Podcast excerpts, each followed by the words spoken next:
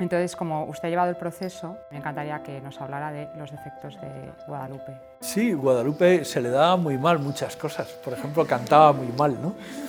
Eh, por ejemplo, se le daba mal lo de la vainica, o sea, eh, eh, coser, por ejemplo, era un desastre cosiendo, ¿no? a mí me consuela mucho porque yo también soy un desastre cosiéndome botones, ¿no? o sea, tenía pues defectos normales porque, ¿qué pasa? Que que ella era una mujer con mucha fuerza y, tenía que frenarse. Y a veces, pues, ahora hay una expresión muy gráfica en la que se pasó siete pueblos, ¿no? O sea, es verdad que ella tenía que frenarse porque si no era demasiado rápida, ¿no? Eh, hay gente que su problema es que es demasiado lenta, ¿no? Y entonces tiene que agitarse, ¿no? Eh, bueno, lo que es bonito es cómo cada, en Guadalupe se acepta como es. Eh, dos, es consciente de que quien ha dado el primer paso es Dios.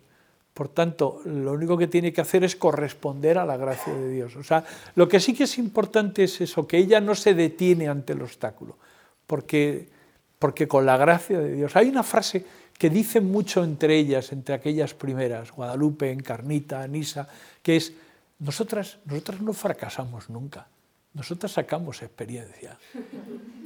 ¿Por qué? Porque eran muy conscientes de que lo que estaban haciendo era algo, algo que era un empeño divino, por tanto lo que había que hacer era poner en juego.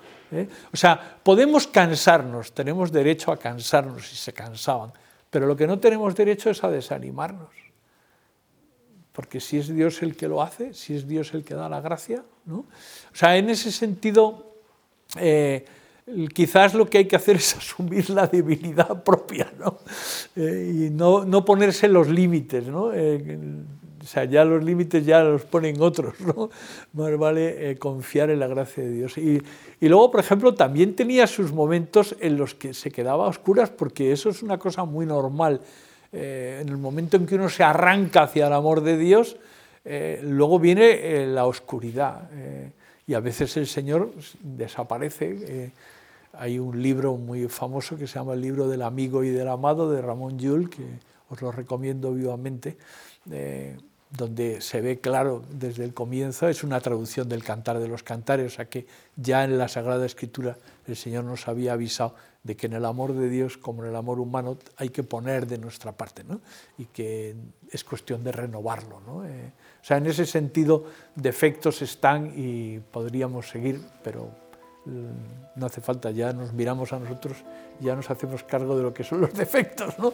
Quizás lo bonito es ver cómo reaccionamos ante ellos. ¿no?